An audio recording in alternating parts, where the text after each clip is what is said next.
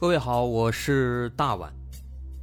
我们的《绝密档案》在喜马拉雅已经陪大家走过了一年多的时间，一年多的时间，我们更新了一百多期节目，在这一百多期的内容里，我们讲述了各种各样的怪奇事件。那在今后呢，我们也想尝试去做更多的其他类型的内容，比如一些自然怪象，比如有一些名人的黑幕。或者说是黑帮的发迹史，亦或是各种悬疑大案，以及更多的其他题材的探索。针对这些内容，目前我们也已经有了一个大概的规划。我们将会把这些内容做一个大概的整合，放在之后我们即将推出的一个新的专辑当中。这个专辑的名字暂定叫做《绝密档案：深夜调查局两百家尘封的未解之谜》当中。需要说的是，这个新专辑我们决定在喜马拉雅作为会员节目进行独家播出，总计有两百多集的内容。专辑上线时间将会在不久之后的九月九号，大家届时可以在喜马拉雅搜索关键词“绝密档案深夜调查局”，就能够找到这部新的专辑了。在上线前的这段时间当中，也欢迎大家添加我们喜马拉雅工作人员的微信。X m l y 零三三零，也就是喜马拉雅四个字的拼音的首字母加零三三零，x m l y 零三三零。添加微信之后，工作人员将会把大家拉进喜马拉雅官方的粉丝群，届时将会有不少福利活动，送喜点、送签名书等等其他惊喜在等着大家。需要特别说明的是，新专辑。将会是喜马拉雅的会员专辑，也就是说，如果您是喜马拉雅的会员，就可以免费收听本专辑。目前，喜马拉雅的会员价格为每个月六块钱，六块钱就可以听到我们的两百多集故事，也是很划算了。希望大家能够多多理解，多多捧场。九月九号，我们不见不散。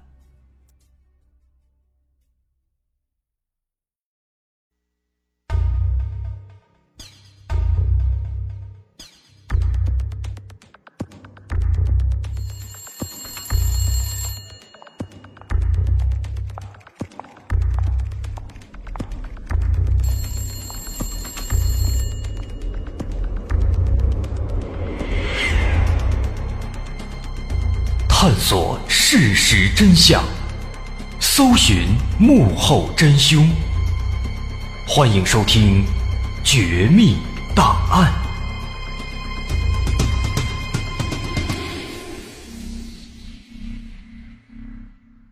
还原事实，探索真相，独到的风格，优质的内容，全网首档原创悬疑纪实类音频节目，全网收听第一《绝密档案》。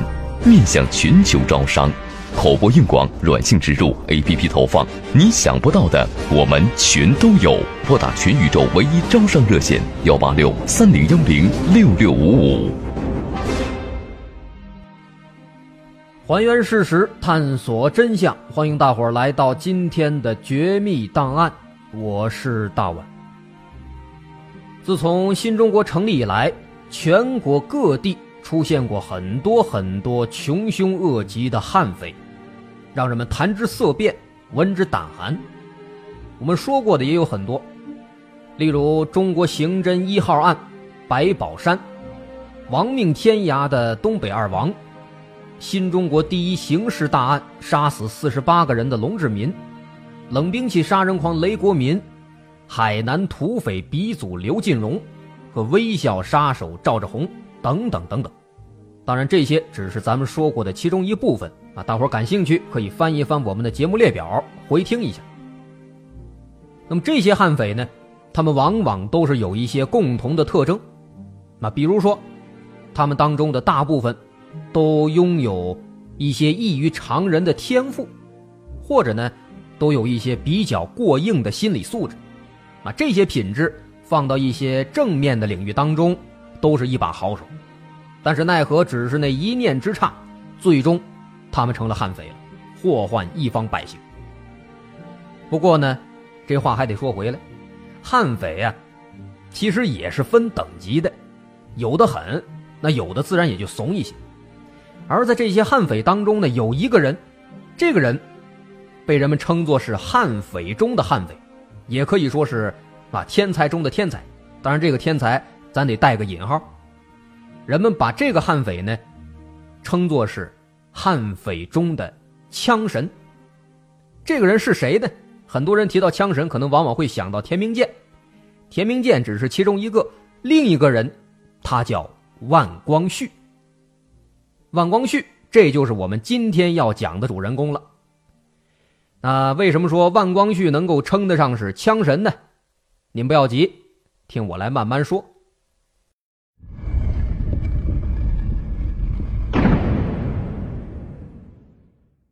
这个万光绪，他是八九十年代的人了。那他老家是在江西省的永修县。这个人，他有个外号呢，叫老牛啊。说这个人为什么叫老牛呢？因为他这个脾气不太好，而且本身比较强壮，比较厉害，哎，所以叫老牛。那万光绪呢，从小啊就跟其他的小伙伴们那不太一样，哪儿不一样？他对这个枪支非常的痴迷。哎，把这个枪当成宝贝。小时候，同龄人呢都玩那个骑马打仗什么的，哎，拿个树枝当宝剑，华山论剑。他呢不掺和，他玩枪。从很小很小的时候，他就学会了使用那个土枪，哎，天天跟着长辈们一起上山用这个土枪打鸟。那也就是在这个阶段，万光绪开始展现出了在这个射击上面的天赋。十岁的时候，他就成为了当地最小的神枪手，哎，这是村里人给他送的外号。那根据当年他的小伙伴的说法，说他在十来岁的时候，已经厉害到什么地步了？厉害到能够计算出这个子弹射出之后，它能够飞行的距离。啊，这子弹，比如说风比较大，它受这个空气或者受这风速的影响，还能够少飞多长距离，最终能够射到哪儿？他能够大概的判断出来，而且呢，这万光绪他不仅仅只会玩枪，还喜欢打仗，哎，专门学了一套传统武术，从小强身健体练武。哎说白了，这不光是一个神枪手，还有一身武艺，那还是个练家子。据说啊，当年万光绪呢，因为跟别人的媳妇儿在外边鬼混，被人丈夫发现了。这丈夫发现之后呢？就叫了好几个人，哎，一块来打他，来干他。结果呢，因为这万光绪呢有一身功夫，哎，赤手空拳，把那几个人打的是落荒而逃。万光绪后来上中学的时候，啊，因为这个，哎，体能比较好，会功夫，而且射击特别棒，就被推荐上了体校。在体校期间呢，表现也相当不错。那后来通过这个层层的选拔。进入到了市体工大队，在市体工大队，因为他在这个射击方面呢很有才能，所以说哎就成为了气手枪二十五米速射项目的运动员。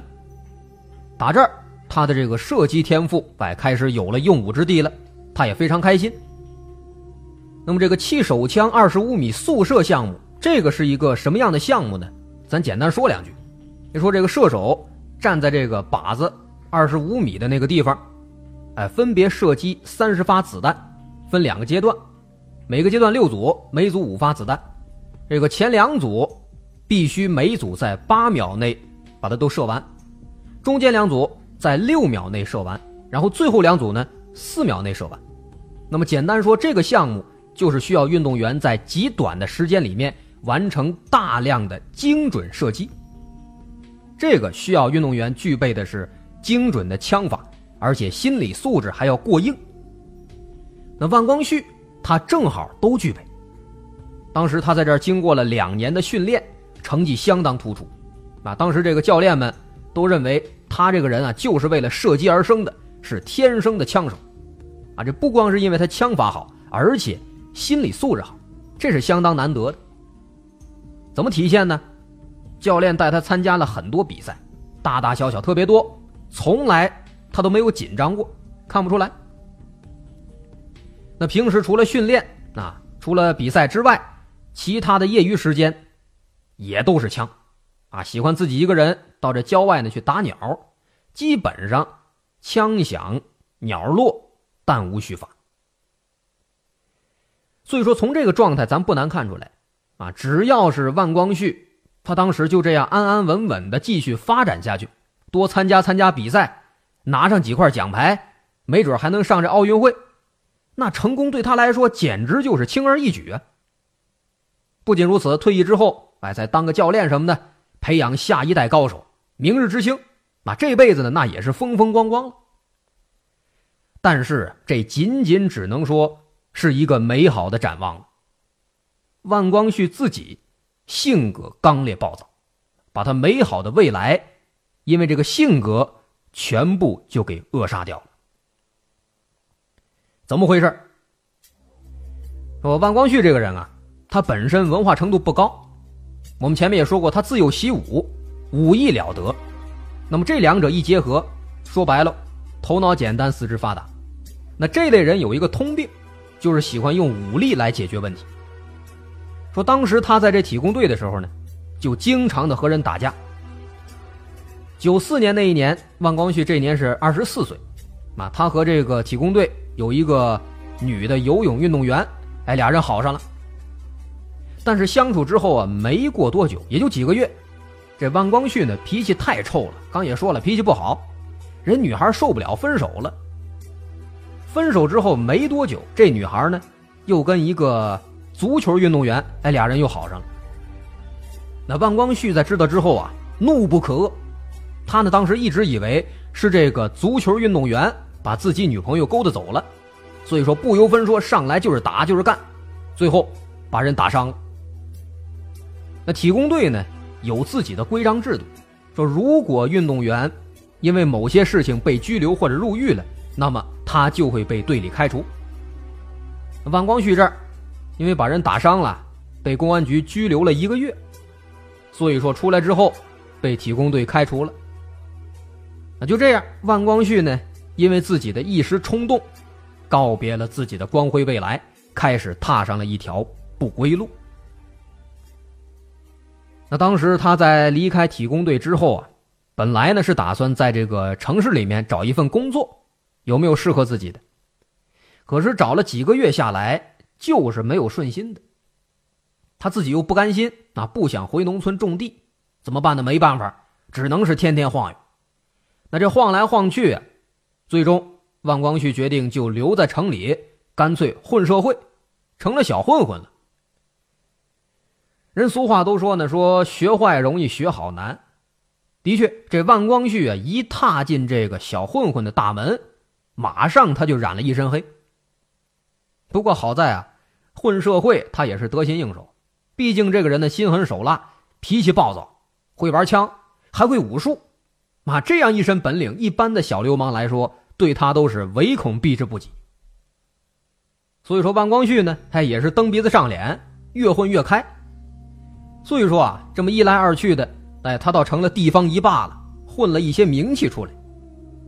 那当然了。在这期间，毕竟小混混嘛，打架、偷盗什么的免不了，也经常的因为这些行为啊，成了派出所的常客了。那警察都认识他了。那时间长了，这万光绪的父母也感觉这样不行，这孩子成不良少年了，这哪行啊？怎么办呢？老两口思来想去，琢磨，也许啊，让孩子成了家了，娶个媳妇儿，应该就懂事了。可是谁知道呢？最后结婚确实是结婚了，但是这个婚姻并没有让这个男人变得成熟、变得负责任。不仅如此，在结婚之后，万光绪呢丝毫没有改变，反而是变本加厉，天天想着要干大事。因为这个万光绪啊，随着自己这名气呢越来越大，他又有这么一身武艺傍身，他就开始向这个周边扩张，买横行乡里，无恶不作。当时那几年里边，成了当地人人人惧怕、人人喊打的公害。根据万光绪的同伙后来的交代，说万光绪呢当时说过这么一番话，他说：“其他的我都不会干，我就会玩个枪。会玩枪能干嘛呢？当军人、当警察，咱没路子，当不了。别的工作我又做不了，哪儿都容不下我。那我就只能出来了，只能去抢了。这番话呢，其实是吐露出了万光绪内心的渴望和那种无奈。其实本来他是可以成功的，但是奈何他有一个这样的臭脾气，啊，不能说是可怜他，是他自己把自己逼上了这条绝路。第二个转变也是发生在万光绪结婚之后，说当时他结婚之后不久，和其他的某一个混混结了一个梁子，俩人看不顺眼了，那在打架的过程当中呢，把对方给活活打死了。这杀人了，那自然就遭到了警方的通缉。万光绪一看这情况不妙，就开始了这个逃窜的生涯。在这个过程当中呢，他也干脆就破罐子破摔了。说当时他和几个同伙跑到了广东的从化，啊，期间还偷了一个民警的手枪，一把六四式手枪。那有了这把枪，这万光绪的野心呢，也就开始膨胀了。他也不甘心再做一个小混混了，于是乎，打有了这把枪开始，他的悍匪生涯就此开启了。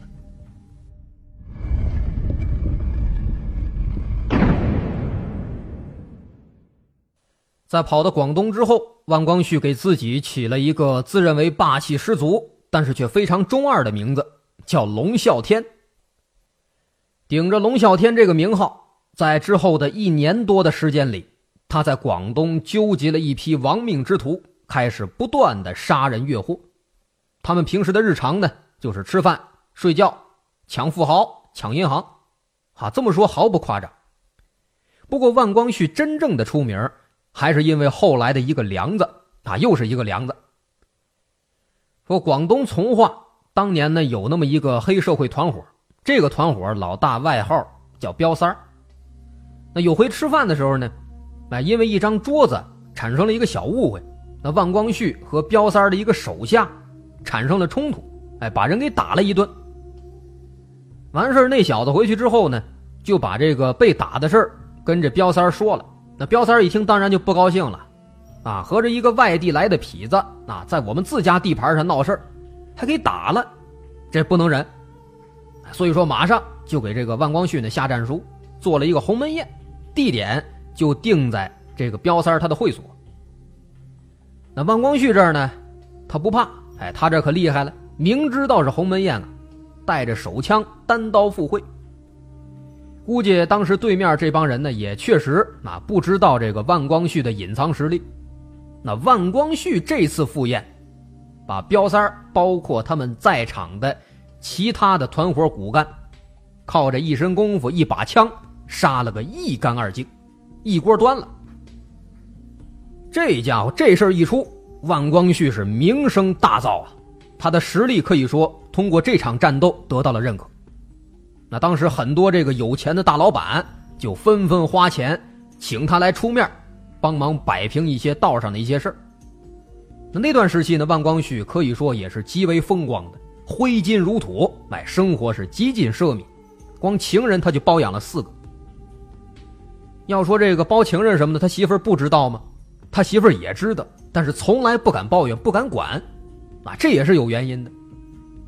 说之前有一次，万光绪。和一个情人在他岳父家，啊，他岳父家是在江西江西萍乡市上立镇龙河村，在这么个地方，在他岳父家后边的山上打野炮，跟情人在这个岳父家后边打野炮，当时呢就被他岳母给发现了。岳母其实一开始没想管，但是呢琢磨一番，感觉这事实在是看不过去了，得说，所以当时呢就过去稍微说了几句。人老太太当时呢也没敢特别严重的说啊，就还央着他呢，哎，好好说说，哎呀，你说你要是胡搞，你到别的地方搞去，你说你现在跑到你媳妇家门口来搞了，这要是让亲戚朋友看见了，我们一家子在村里边怎么住啊？还这么一番话，你猜这万光绪什么反应啊？万光绪听了之后，二话不说，直接把手枪掏出来顶住岳母的脑袋。咬牙切齿的直接骂：“你再他妈啰嗦，老子一枪崩了你！”这话一说啊，吓得岳母一声不敢吭了，赶紧走。所以说呢，他媳妇儿这儿敢怒不敢言。说当年这一阵子，那风光过去之后呢，钱都被挥霍的差不多了，那没钱了怎么办呢？他就又开始啊重操旧业。在一九九六年，他绑架了一名澳门的老商人，啊勒索要钱，但是呢，人家那边家属马上报警了。报警之后，警方这边一查，通过电话顺藤摸瓜，还没多长时间就锁定了万光旭的位置，直接破门而入，把这老商人救出来了。并且还抓住了几个万光绪的同伙。那万光绪呢？万光绪不也说了吗？这个人体能好，身法好。当时在这个警方冲进来之前，他就跳窗户逃走了，他也是侥幸逃脱。要说如果一般的劫匪什么的遇到这个事儿，可能赶紧偃旗息鼓，啊，老实一会儿。但万光绪不，他这人脾气两样，这事一出呢，他急了。不仅是没有收手，反而是变本加厉，越做越大，把四处是绑票抢劫，严重影响了广东当地的治安。所以说，很快警方这边忍不了了，啊，对着万光绪就发了一个全国通缉令。这一看全国通缉，万光绪这儿呢，一方面他是更加的破罐子破摔了，另一方面呢，可能也是做贼心虚，干什么了？在外边，但凡是。啊，遇到警察了，只要对方靠近，马上掏枪就打。有的干警呢也是躲闪不及，当场中弹牺牲。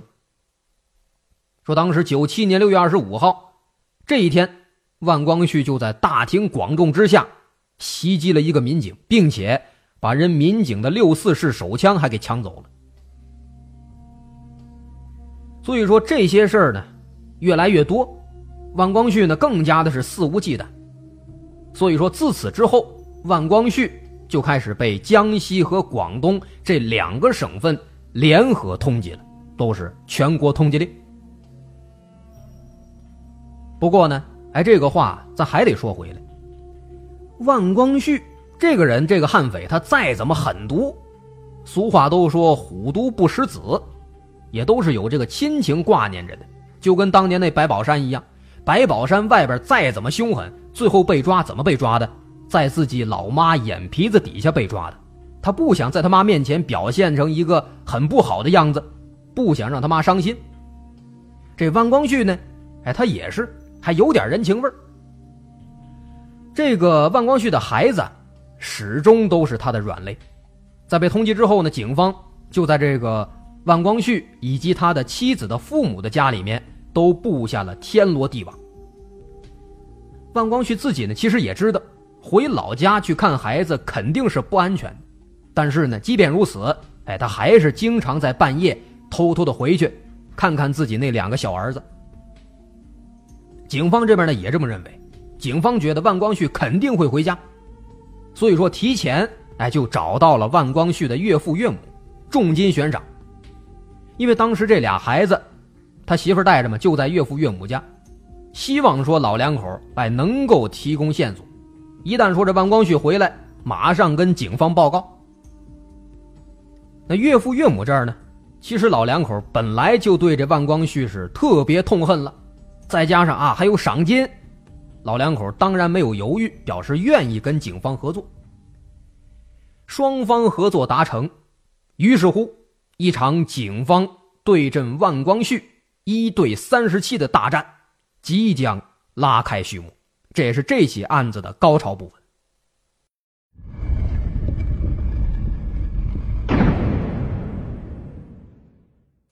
一九九七年八月十四号下午五点，萍乡市上栗区公安分局接到了万光绪的岳父的举报。他岳父说，就在当天凌晨一点左右，万光绪从外地回来了。警方一看万光绪回来了，这是一个绝佳的机会啊！不过呢，警方在仔细分析之后啊，发现了一些问题。首先，岳父家所在的这个上栗镇龙河村，地形比较复杂，而且村子呢比较小，警方很难在村子里面实施埋伏，不太好抓捕。所以说，警方就决定啊，先不要打草惊蛇，等到晚点的时候，他岳父呢进一步提供了明确的情报之后，哎，警方这边再进村再展开抓捕。所以说，当天晚上十点，警方提前做好准备，三十七名战士集结完毕，随时准备展开抓捕。那么，担任这次行动总指挥的是萍乡市刑警支队副支队长，叫吴万清。三十七个人分成了三支部队，第一支由吴万清亲自带队，另外两队由武警支队参谋长傅洪生和公安局副局长胡时彦两个人分别带队。那么，这三十七个人总共是分成了十个战斗小组，每一个小组三到四个人不等。那大概是这样的一个规模，这样的一个情况。那么什么时候动身行动呢？根据这个万光旭的岳父后来进一步提供的线索、提供的信息，警方决定啊，先等一等，等到凌晨四点左右，哎，所有人睡得正熟的时候，再悄悄的进村展开抓捕。不过呢，这场战斗后来的事实证明，这个决定是一个天大的错误。因为这个错误，让无数年轻的战士付出了生命的代价。为什么这么说？怎么回事？首先，在这次参战的队伍当中，除了个别几名本地的民警战士之外，其他的参战的武警、刑警都是第一次来到这个村子，之前那缺乏准备，完全没有做过侦查。当时这三十七个人。甚至说对这整个村子的情况都不了解，那更不用说这个万光绪岳父家整体这个房屋构造什么的，那更不清楚了。那面对这样的情况呢，其实一般在这个时候，比较稳妥的办法，是采取诱捕，或者说在村子外面伏击，啊，也可以采用这个狙击手，找合适的时候一枪毙命，啊，尽可能的，在这个己方不熟悉地形的时候呢。避免和万光绪去短兵相接，这样的话，最大程度的能够减少伤亡，啊，避免在这个比较狭窄的房屋之间火拼，这是不好的。因为毕竟这个情况很明显，这是敌暗我明，万光绪呢，他又是亡命徒啊，烂命一条了，怎么着都行。那么在这种情况下，一旦警方展开抓捕，他必然会负隅顽抗，那警方这边极其容易产生伤亡。难道说当时警方啊，他不知道这情况吗？其实当时警方也知道，心里门清。但是呢，刚也说了，因为这次我方的战士多达三十七人，而且都是全副武装。万光绪呢，作为敌人，他只有一个人，啊，而且这个岳父岳母那边又是买通的这个线人自己人，那从这个实力差距上来说的话，这次行动可以说那是必胜无疑的，没有任何悬念。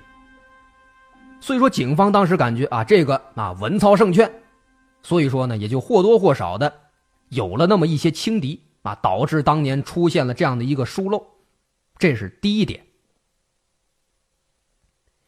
另外，根据警方的情报，万光绪这儿他只有一支手枪啊，抢来的六四式手枪，前面也说了，而这个六四式手枪呢，它的特点是什么？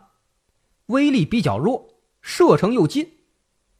说白了，这就是一个垃圾小手枪，小玩意儿，所以说警方对他的这个火力也没有重视，认为这个小玩意儿起不了什么大风浪。哎，但是需要说的是什么呢？警方这边，啊，警方这儿除了少数的军警装备了八一式自动步枪之外，其他的大多数人员用的也是六四式、五四式或者七七式。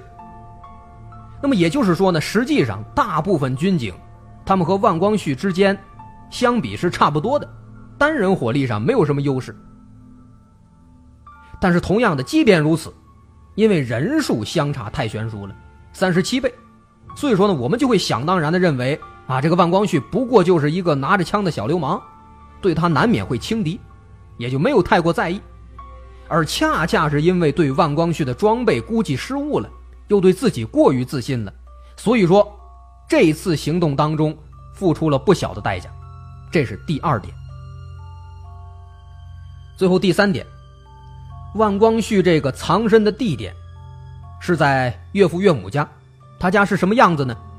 农村比较常见的那种三层小楼，这种小楼自己盖的嘛，非常坚固的钢筋混凝土结构，而且小楼里面啊房间多，楼梯多，还有很多阳台，这个地形非常适合躲藏，适合逃窜。而且呢，小楼还都带个院子嘛，院子里面养着看门狗，一旦说有陌生人进到院子里来，这狗马上就会狂叫不止，警告陌生人。所以说，这小楼虽小，但是可以说呢，它具备了报警系统、疏散系统、躲藏系统等等多个重要功能。这整个环境那就是易守难攻，警方要想进去实施抓捕，那难度是相当大的。同时，不光是里面、外面，楼房出来之后，正对面是一片比较低矮的稻田。小楼两侧几米开外就是另外两家哎，人家别人家的房了。那这样的一个地形，战士们没有合适的隐藏地点，没法躲藏，可以说完全就是暴露在这个楼上万光绪的枪口之下。况且万光绪那枪法，前面咱也着重说了，那绝非是泛泛之辈。如果说在这样的地方展开作战了，纵使我方人数多，但是伤亡必定不会少。再说房屋后面，房屋后面，竹林、灌木丛啊，这些东西虽然说啊可以做隐蔽的场所，但是呢，有这些条件，万光绪想跑那也好跑啊。所以说这个时候这个情况对警方来说，天时地利都不占，只有一个人和还起不到太大作用。那以上这三点就是主要的三点原因，这三点原因导致后面那场大战对警方极其不利，伤亡极其惨重。其实，如果当初啊不急于实施抓捕的话，提前做好这勘察和了解，这些完全可以避免。但是呢，奈何这个万光绪啊，确实心狠手辣，作恶不断。警方也考虑，如果说啊，当时咱不实施抓捕，不抓紧行动，那么万光绪让他多活一天，多在外边待一天，他必然就会做出更多伤天害理的事情。更何况这一次啊，没抓他，万光绪看完孩子走了，继续伤天害理，那他下一次什么时候来，会不会来，这还都是未知数。所以说，当时综合考虑之下，与其说继续守株待兔，那不如快刀斩乱麻。啊，这是当年我们的想法，但是却万万没想到，这把快刀它磨的并没有那么好，最终还是出现了意外，出现了意料之外的情况。那么咱们说了这么多，这场大战到底发生了什么？经过是什么样的？大伙儿不要慌，咱们会放到下期详细的把它交代清楚。好，这一期《绝密档案》咱们就先说到这儿。我是大碗，如果您喜欢，可以关注我的微信公众号，在微信搜索“大碗说故事”进行关注。好，咱下回再见。